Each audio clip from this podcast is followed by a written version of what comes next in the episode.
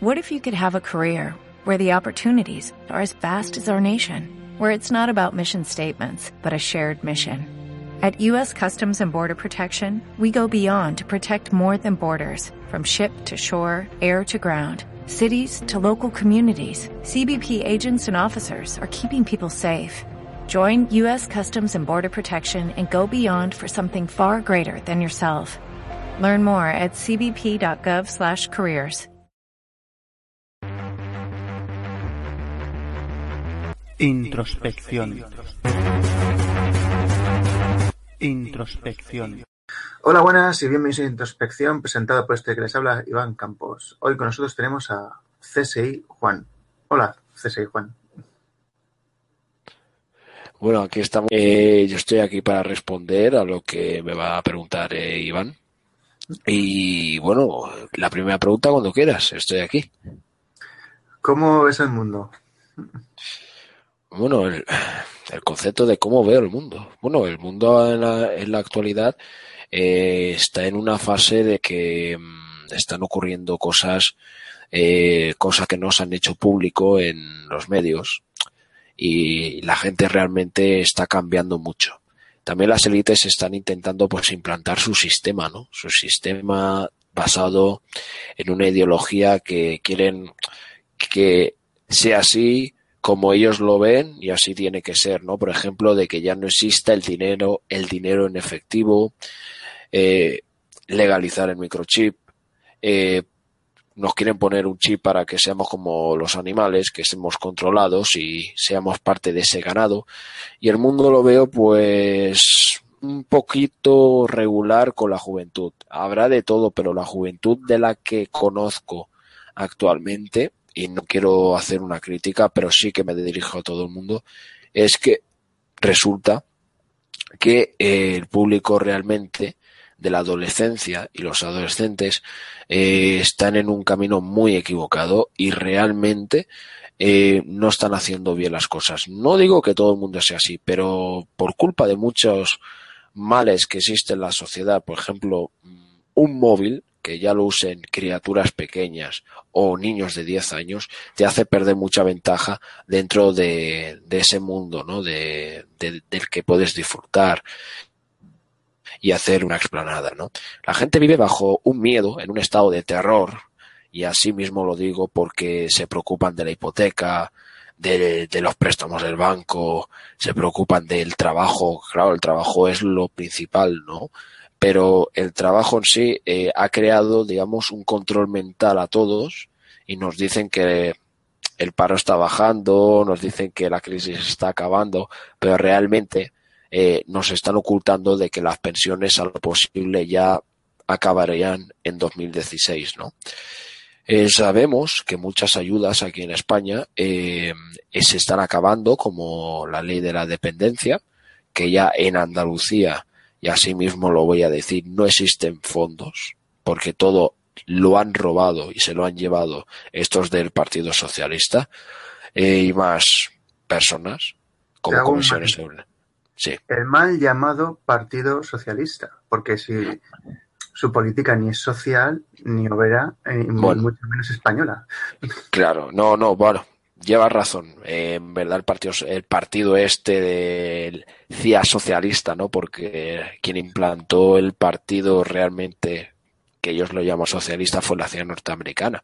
Pero bueno, eh, yo digo partido socialista pues para, para que algunos piensan que esto es el partido socialista, ¿no? Pero realmente el partido socialista verdadero fue fundado por republicanos.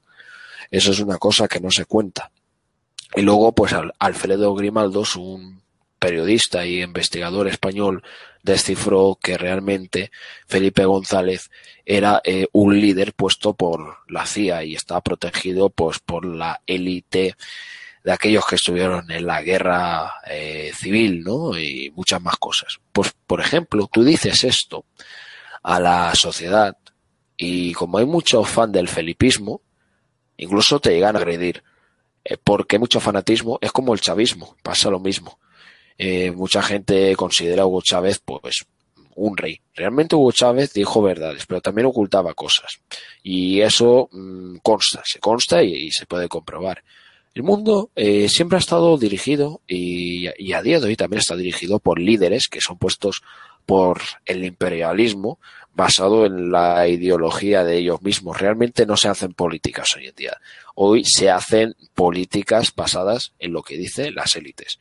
Por ejemplo, eh, no es normal que sigan existiendo programas que sabemos que tienen muy mala audiencia y realmente están ahí y tienen teleshare, share de audiencia. Realmente es una cosa que no me explico. Por eso el mundo, mientras vea programas como Gran Hermano, mujeres y hombres y viceversa, programas que son son mecanismos, ¿vale? Que hacen que la gente eh, se piense que el mundo es ir operado, cosas de esas, ¿no? Y depilarse, ¿no? Porque mucha gente se depila, bueno, los deportistas lo podemos entender. Pero no lo veo normal tampoco porque yo diría que las mujeres se depilan, ¿no? Y ahí sí que lo veo normal, pero los hombres que se depilan, eso ya no lo veo tan normal. Y, además está inculca, inculcando a la gente de que tienen que ir ya con unos pantalones muy afeminados y que lo tienen que llevar los hombres. Es decir, mm, hay una conspiración y el mundo ahora lo quieren, quieren hacer que lesbianas estén con lesbianas y hombres con hombres, no quieren que haya más en matrimonio. Es decir, están tratando de hacer esto, estos son los sionistas. Eh, bueno, yo respeto, digamos, todo, todo tipo de, de cosas, ¿no? Cada uno tendrá su manera de verlo. Pero bueno, no me parece bien, por ejemplo, de que las élites quieran hacerlo así. Cada uno es libre de elegir con quién quiere estar. Entonces, mm, no quiero, no quiero estar aquí dando un discurso político porque eso no es mi intención. Mi intención es, Iván, tú me conoces bien, es informar a la gente, eh, ampliar detalles y les recomiendo que no vean la televisión porque nadie lo sabe, pero la televisión tiene una frecuencia que te eleva la conciencia de tu cerebro y te llega a manipular, te llega a teledirigir y tú te quedas hipnotizado en el sofá y pierdes horas de tu vida. Y eso, por triste que sea, tal como lo estoy contando, así está pasando. Y es triste, la verdad. Es lamentable. ¿Sabes? Los mecanismos de control sociocultural han mejorado de una forma increíble. De hecho, eh, no sé si debería decirlo, pero, por ejemplo, tú conoces a un cantante juvenil que se llama Justin Bieber, ¿no? Bueno, mm, vamos a ver. Conocerlo no lo conozco. Hombre, Justin Bieber. Justin Bieber es. Era. Vamos a ver, Justin Bieber es un producto más de, de estas élites, de estas fraternidades. La madre de Justin Bieber era una persona que se prostituía. Era digamos que era como una mujer que trabajaba como una tipo Marilyn Monroe, Monroe, y luego pues su hijo empezó a empezó a entrar como un Michael Jackson, una joven promesa. Y, y el tema que ha habido con Justin Bieber es, mm, digamos que ha hipnotizado, digamos, a las masas. Es decir, la élite lo ha conseguido. Y ha conseguido que las niñas, en vez de centrarse en que tienen que buscar un, un novio o una cosa de esas, se han centrado en que todas las mujeres, no, a un público en general, tiene que decir viva Justin Bieber, hasta hay gente que se quiere casar con él. Tú fíjate qué tipo de mecanismo de la Matrix quieren aplicar. Por ejemplo, a mí me recuerda esto al grupo de Backstreet Boys, que era un grupo de la década de los 90, eran cuatro chavales rubios eh, y eran, pues me recordó un poco al tema de Justin Bieber porque atraían masas. Esto empieza más desde la década de los 90 o con los Beatles eh, Beatlemania y todo eso, ¿no? Había gente ya muy fanática, ¿no? Pero realmente Justin Bieber a mí me surge varias dudas. Luego también eh, Justin Bieber sabemos que adora, digamos, ha mostrado muchas veces el gesto este de, del cornuto, ¿no? Mm, por ejemplo, eh, otra cosa de lo más eh, impactante es que Justin Bieber realmente eh, ha prostituido lo que es a Selena Gómez. Pues Selena Gómez antes de estar eh, antes de estar con Justin Bieber era una muchacha de lo más noble. Ahora eh, pues es una vamos a decirlo así, una mm, prostituta de Hollywood. Eh, del bosque sagrado. se van a lo que es a sus fraternidades y hacen lo mismo que Nice Washat. Estoy más que seguro. pero la prueba no la tenemos, eh, solo es pura mm, hipótesis. Pero Justin Bieber ha traído muchas más. Y curiosamente, eh, eh, ya que realizas esa pregunta, él ha estado en el hormiguero y la gente atraída y está, la gente está atontinada con, con Justina Bieber, ¿no? Justina Bieber porque parece un poco afeminado también, ¿sabes? Eso también podemos estar aquí discutiéndolo si quieres, pero bueno, no, Justin Bieber es, un elemento claro, directo del programa MK Ultra. Bueno, no se llama MK Ultra ya, del programa de manipulación y estructuración social. De hecho, está respondiendo a unas necesidades y está canalizando una serie de cosas. Y al mismo tiempo, de forma totalmente eludiendo, digamos, el consciente, está transmitiendo una información a los sus seguidores. Y eso es lo que tú dices, están marcando una tendencia, están dirigiendo. Lo que puede ser es lo que a ver, ahí pues puede ser estudios de mercado para vender un producto o, como dirían los más extremistas, es, hay un grupo no gubernamental que está programando a la sociedad para algo en concreto. Punto. Yo creo, creo que Justin Bieber es un producto de diseño como los Backstreet Boys y se creó para facturar dinero. No creo que sea tan complejo de, vamos a marcar, o sea, sí que marca una tendencia, pero no creo que es como dicen otros, como por ejemplo de Lady Gaga o Winnie House. No creo que sea tan complejo como, lo marcan con esos otros casos. Creo que es un producto más simple. Pero fíjate una cosa, Iván. Eh, hablando de la década de los 90, que no es tan lejos, Vanilla, Vanilla Ice eh, tuvo una canción que es Ice Baby, y yo pienso, perdón, que este grupo no era MK Ultra, eh, yo pienso que era un grupo que cantaba contra el sistema, como la canción de James Brown de Living in America, eh, la de Bruce Springsteen Born in USA, que son canciones antisistema. Están diciendo de cómo se vive en los Estados Unidos de mal y de mala calidad. Eh, y no estoy haciendo propaganda para nada, sino estoy expandiendo lo que se llama esto. Realmente eh, el MK Ultra, el proyecto MK Ultra dentro de la música, los que están con Jay Z, sí. Jay Z es un sujeto muy peligroso y es un criminal. Es un criminal y aparte está demostrado, ¿vale? Que no lo tengo que decir yo. El MK Ultra realmente se dejó de, de hacer uso en la música, yo diría a finales o a mediados de los 90. Ahora mm, hay varios conceptos, varios métodos, tres por el aire también te pueden hipnotizar. Son muchas cosas y no son paranoias, ¿sabes? Entonces, realmente, eh, grupos como Make Hammer eh, o Kentucky's, eh, esa canción tan famosa, son canciones que realmente te están hablando de lo que vivimos. Por ejemplo, el rapero este Tupac sacó un disco llamado Illuminati. a Tupac lo asesinaron. Mm, algunos dicen que sigue vivo se han comentado muchas cosas sobre la muerte de ese supuesto Elvis, ¿no? Que dicen que era Elvis Presley, que era otro, ese sí que era MK Ultra. Ese, yo diría que a final de su carrera acabó siendo un MK Ultra. Pero Vanilla Ice, yo creo que no, ¿eh? Y lo digo así de claro porque, bueno, había la cultura negra y era un tío blanco. Entonces, me cuesta creer que ese grupo, por mucha fama que tuviese, estuviesen metidos en esas chorizadas. No sé, ¿tú qué dices, Iván? Mm, ¿Tú que eres más, has vivido esa época? Hombre, yo era más de, música clásica y cuando no era música clásica era tipo Mike Colfin, eh, Vangelis, Ennio Morricone. Claro, también te puedo decir, si quieres que te lo ponga desde perspectiva de alguien que ha vivido esa época, que aquí en el país valenciano tuvimos una cosa que se llama la ruta del bacalao, que hizo mucho daño a, la, mente de la gente por el desfase de drogas y los hercios de sonido. Era una liberación total de adrenalina y fue un calvo de cultivo para, un desarrollo. Yo creo que hicieron un estudio con, lo que es la capital de Levante para ver lo que se podía hacer o no. Y ya no hablemos de lo que era la ruta en sí, un consumo de estupefacientes, y de, generación, porque tú sabes la, cantidad de, gente que se vio afectada por eso. No para bien ni para mal, sino, por ejemplo, de un consumo excesivo de estupefacientes y, verse repercutido en, en, tus estudios, por ejemplo, si estabas en el instituto o, en tu vida social si ya eras un adulto.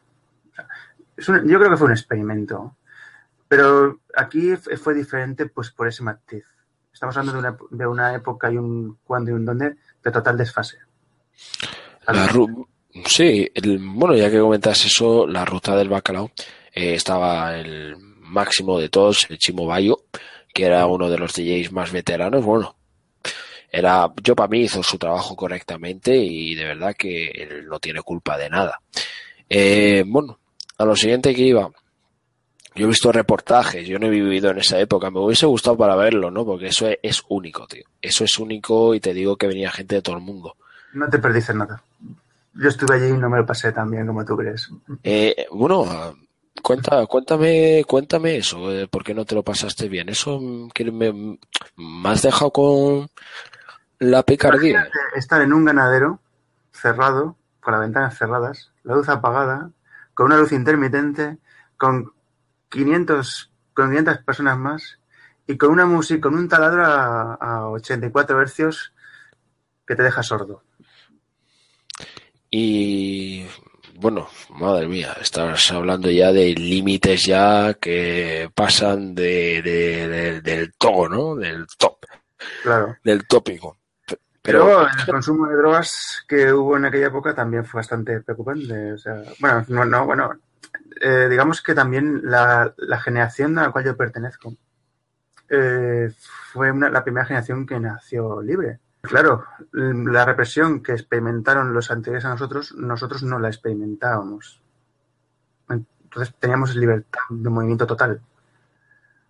Digamos que fue el principio del cambio y también del, ocaso cultural, porque los que hoy son padres en, en aquella época, pues digamos, no, no, digamos, hay un comportamiento cultural que, que no se ha transmitido bien, cosa que, por ejemplo, la, ética y la educación, la buena educación, no hablo de educación, de formación, sino de educación que te tienen que dar tus padres, pues no se, no se perpetuó. Pero bueno, esto, digamos, depende de la moral de cada uno también. Sí, la verdad es que sí, Iván. A mí siempre que me llamas, tú sabes que me gusta debatir y este tipo de temas es un tema que me gusta porque, bueno, aparte de que soy chaval, eh, soy un adolescente, tengo 19 años, voy camino ya de los 20. Pues mira, me gustaría hablar, si me lo permites, de cómo eh, veo a la gente del mundo de la noche porque me la conozco muy bien. Mm, es curioso porque yo vivo en un, en un pueblo, ¿vale? Que es bastante grande. Es como una ciudad, ¿vale? podemos decir así.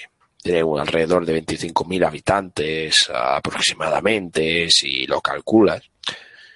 Es curioso, es curioso, aquí viene lo siguiente. Mm, Aquí cuando sales mm, siempre ves a los mismos, ¿no? Y a veces uno se queja, estás harto de ver lo mismo, ¿no? Pero siempre te encuentras una pequeña cosa que se te hace nueva. Verás, mm, lo bueno que tiene a veces en un pueblo es que te cuentan historias, ¿no? Por ejemplo, oye, es que fulanito de tal. Entonces, eh, ese experimento lo van pasando de gente en gente y entonces eso se hace como un corralito, ¿no? Y en verdad luego se forma el lío y la pelea. Es decir, eh, ese es uno de los mecanismos de control social que tienen ampliado hasta ahora y dirán, eso es una paranoia. No es una paranoia porque veréis. Eh, por ejemplo, los vasos que tienen esta gente eh, siempre huelen a tabaco. Eh, ¿Por qué? ¿Acaso alguien no se ha planteado que eso forme también parte de un experimento de esta misma caraña elitista? Porque ¿qué significa el olor mm, de tabaco en un vaso? Eso puede tener mis significados. Eh, por ejemplo, mm, uno que te quieren hipnotizar con la olor y segunda, otra cosa igual. Cuando en- echan el humo ese que tienen eh, las discotecas, sale como un olor que, que es como lo de los fuegos artificiales y te entra como un olor muy que se te queda en la saliva, ¿sabes? Mm. Y es como si te están envenenando, como el 83, ¿vale? Cógelo así porque hay varias maneras, ¿eh? Atentos a lo que estoy diciendo. Y lo más gracioso es mm, el tipo de música que están poniendo hoy en día. Aquí hoy en día se ha- está sonando mucho el reggaetón, eh, mucho mamacita y todos eso, esos rebaños, ¿no? Eh, vamos a ver, yo me he mostrado en contra de, que esa, ese género musical se siga poniendo. Pero ¿qué pasa? Que los del metal, por ejemplo, eh, usan ritmos de reggaetón. Aunque reggaetón lo veas en plan de, cantante de vallenatos a las finas hierbas en Mamacita y cuando lo escuchas, pues en metal lo hacen mejor. Será más rítmico y todo eso, ¿no? Si le preguntas a un músico te dirá eso, ¿sabes? Eh, luego también, pues, mm, está volviendo también, yo estoy intentando hacer volver la música buena. La música como Vanilla Ice, eh, eh, todo eso, ¿no? Porque eso sí que es calidad. Eso es música que tiene una letra verdadera, una música que te simpatiza y te, y te da empatía volverlo a escuchar una y mil y veces a James Brown. También, por ejemplo, tiene unas canciones como I Feel Good. Es un temazo. Es que esa época fue la época durada del proyecto MK Ultra. Exacto. El proyecto Monarch, también el proyecto Monarca, que lo fundaron lo que eran los científicos alemanes que estaban ahí y no, no nos perdamos de ojo quién era el Dr. Green porque el doctor Green era eh, Joseph Mengele, pero con otra identidad. Eh, y estaba... Bueno, Mengele es relativo, porque hay unos autores que me dicen que murió en Brasil, otros que dicen que fue tapado por Estados Unidos y se le cambió el nombre y se puso a dirigir un proyecto. Pero la verdad, hasta que no tengamos una prueba física de ADN, no podemos decir quién de los dos es el que está ahí. Que decir, si está en el norte o si está en el sur. Que decir, si está en Sudamérica o si está en Norteamérica. Mm, vamos a ver, eh, la captura de Adolf Eichmann en, en Israel creo que era, eh, realmente buscaban a Mengele. Entonces, para tener un, una cosa aceptable lo detuvieron, ¿sabes? Y realmente eh, Adolf Eichmann era un cabeza de turco, pero estaba implicado, ¿vale? Y y bien, tuvo que pagar por lo que hizo también, pero era un simple cabeza de turco de una macro operación que en verdad buscaban a Mengele, buscaban a Mengele directamente. El doctor, el doctor de la muerte, ¿no? O el ángel de la muerte. El doctor muerte. Fíjate bien, cuando hablamos de este tipo de proyectos y tú le preguntas a los de Montag, ellos te dicen que los en Camp Hero, en Long Island, en New York, eh, al lado de la base de Montag tenían una base los científicos alemanes y ahí estaba Joseph Mengele. Estaba Joseph Mengele conocido como Dr. Green. Y yo te digo una cosa, yo creo que Joseph Mengele no murió en el Brasil. Y aparte alguien ya me lo ha dicho y me ha ampliado algunos detalles porque alguien me dice que ha, ha visto una imagen de él en el año 2012. Lo que pasa es que ya se ha publicado tan muchísimas imágenes, una de él estando obeso y todo. Este hombre tendría ahora 88, 90 y tantos años, ¿eh? Ronda la cifra por ahí. Entonces realmente eh, Hitler no murió en el búnker, Hitler murió en el 84 en Argentina, ahí en Bariloche, y la prueba está porque hay un cuadro, hay un cuadro que se encontró con la firma de Hitler y la casa de Hitler está en Bariloche la última residencia, y él está enterrado en una tienda de muebles bajo un subterráneo, en Paraguay creo que era. Y eso lo pueden escuchar en la entrevista que se hizo a Abel Basti, el hombre que ha descubierto que Hitler estaba vivo hasta el 84, 84 o década de los 80. Vale, interesante. Pero bueno, dejando aparte los 90 y los 80, vamos a hablar de alguien de principio de era. ¿Qué piensas de Eminem? Uh, Eminem. Bueno, Eminem es una persona que realmente, mm, vamos a ver, no lo he estudiado mucho, pero tenía un amigo mío que era muy fanático de Eminem y me he encontrado con un detalle muy serio. Eminem te replica el nuevo orden mundial en sus canciones y si las doblas al revés te habla del diablo. Está hablando de, de Baal y todo eso y él está exponiendo lo que dicen. Ellos matan por placer. Y encima les incita a esta gente a realizar esto, ¿no? No sé por qué, no sé por qué les dan a la incitación, ¿no? Es algo incomprensible. Como dicen algunos, estos ven más allá de la locura. Es como si se están fumando un canuto y están viendo eh, las vísperas de, del 31 de, de este mes, ¿no? Pues por ahí van los tiros. Pero Eminem realmente es un rapero que a veces es antisistema y a veces es un nuevo orden mundial, ¿sabes? ¿Tú qué crees? ¿Que es, es como otros muchos muchos otros famo, famosillos de estos puestos ahí a dedo? ¿O Mm, tengo mis dudas con Eminem, porque Eminem se lo buscó todo él solo. Yo me acuerdo de los primeros discos, como Tupac, se lo buscaron todo solo. Y luego esta gente se han dado cuenta. Yo creo que Eminem ya no canta, ya no canta tanto como antes, entonces él se ha tenido que dar cuenta. Él estaba mucho con la Britney Spears. Hay una canción que aparece de Britney Spears. Es así que es una MK Delta de esas que usan para esclavas sexuales y todo eso y se me hace complicado lo de que Eminem sea un agente del sistema, porque realmente estos del hip hop realmente te hablan de, del antisistema y, y hablan de, del patriotismo y todas esas cosas, ¿no? Realmente yo invito a que escuchen eh, la canción de Tupac de Illuminati o la, una de las letras que él tiene. Y por ejemplo, eh, Hollywood tiene sociedades secretas y es que Hollywood es el bosque sagrado. En Hollywood fue fundado, realmente lo compraron dos sionistas. Lo que pasa es que decían para entonces que eran judíos. Y hasta ahí llego. De eso. Bueno, ya se habla de Winnie Speech. Yo con Winnie Speech no voy a decir nada. Aunque no. Lo único que voy a decir del tema de Winnie Speech, que no sé si será una esclava sexual como tú llamas, pero que es un, un esquema de control sociocultural no hay duda. Por lo menos en su día, cuando pegó fuerte, eh, marcó unas tendencias que, todo, que todas sus fans siguieron. Eso, o sea, por tanto, que es un elemento de dirección, de dirigir la mentalidad de la gente, no hay duda.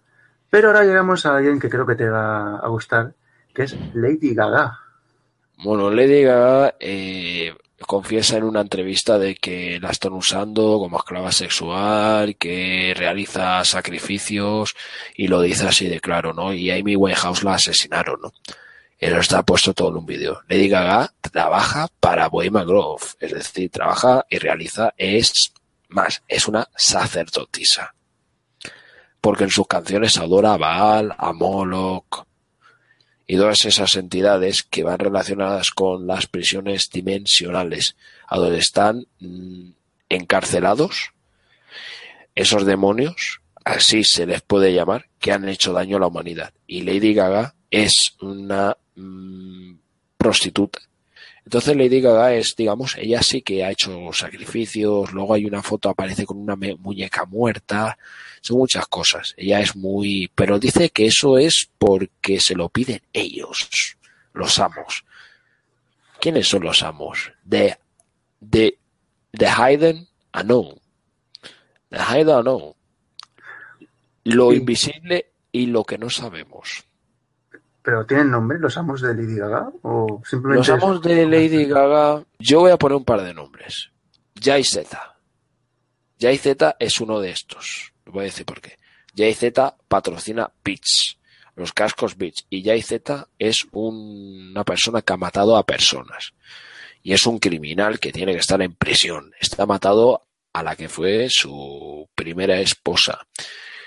Eh, luego, otro de los amos serían algunos empresarios de la NBA, que todos son magnates, y Chris Rodman. Chris Rodman, el exjugador de la NBA, que estaba relacionado con Pamela Anderson. Estos son varios de los amos que tienen eh, la élite musical, porque quienes son los que más eh, dominan el, eh, el, tema de ocultismo. Digamos que serían gente como Chris Rodman, Jay Z. Estos son, son iniciados, son agentes de la CIA. Pero bueno, estamos hablando más allá de los límites. Yo no tengo pruebas de que sean agentes de la CIA, pero es un suponer. Es un, suponer y una mera especulación. Pero realmente, Z sí que hace eso. Y puedo decir claramente que es un criminal, un sinvergüenza y que pague por lo que ha hecho. Y Chris Rodman también. Y si no me equivoco, también podíamos meter, y mira, eso sí que a posible sus fans me van a meter una torta. Pero a veces me viene a la mente el nombre de Will Smith. De Will Smith y porque Will Smith eh, guarda ciertas connotaciones muy extrañas. Lo que pasa es que no consigo descifrarlo. Y he nombrado estos tres y no por generalizar ni, ni por razas ni nada, sino porque últimamente todos que están codeados de esta gente tienen un cambio eh, aparentemente extraño. No sé tú qué opinarás de que haya nombrado estos tres, pero si investigas encontrarás muchas cosas. Que hay irregularidades, eso está claro. Mira, yo lo último, Iván, te lo digo así de claro, eh, y bueno, y lo digo así, eh, yo pienso que realmente estoy aquí para aportar, ayudar. Mi objetivo es que todos seamos un club de amigos que consigamos luchar contra el, sistema. El sistema, mira, la palabra sistema y por último, es, está implantado por unas ideas que ellos dicen que nosotros somos libres. Pero realmente estamos secuestrados porque ni podemos poner ni placas solares al sol. Eso ya es desastroso. Eso es ya algo que jamás lo he visto ni vida. Esto, esto es peor ya que una dictadura. ¿eh? Pero bueno, lo dicho, muchísimas gracias eh, para tu audiencia, para, para ti y para todos los seguidores. Muchas gracias, Iván. Bueno, pues muchas gracias por haber venido a Introspección. Te lo agradecemos. Esperamos que bueno. en un futuro audio programa. Y bueno, muchas gracias por haber venido. Pues nada, a todos ustedes espero que esto les haya servido, les haya aportado algo y les espero en un siguiente programa de introspección. Muchas gracias. Adiós.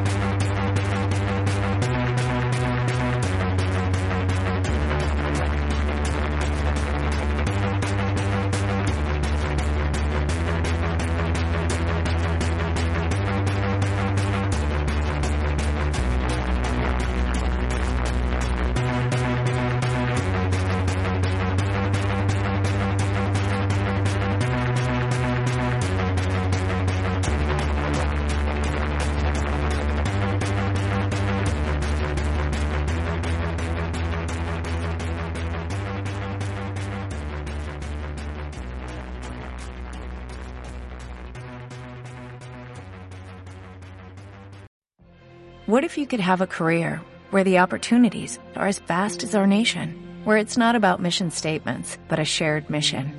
At U.S. Customs and Border Protection, we go beyond to protect more than borders, from ship to shore, air to ground, cities to local communities. CBP agents and officers are keeping people safe.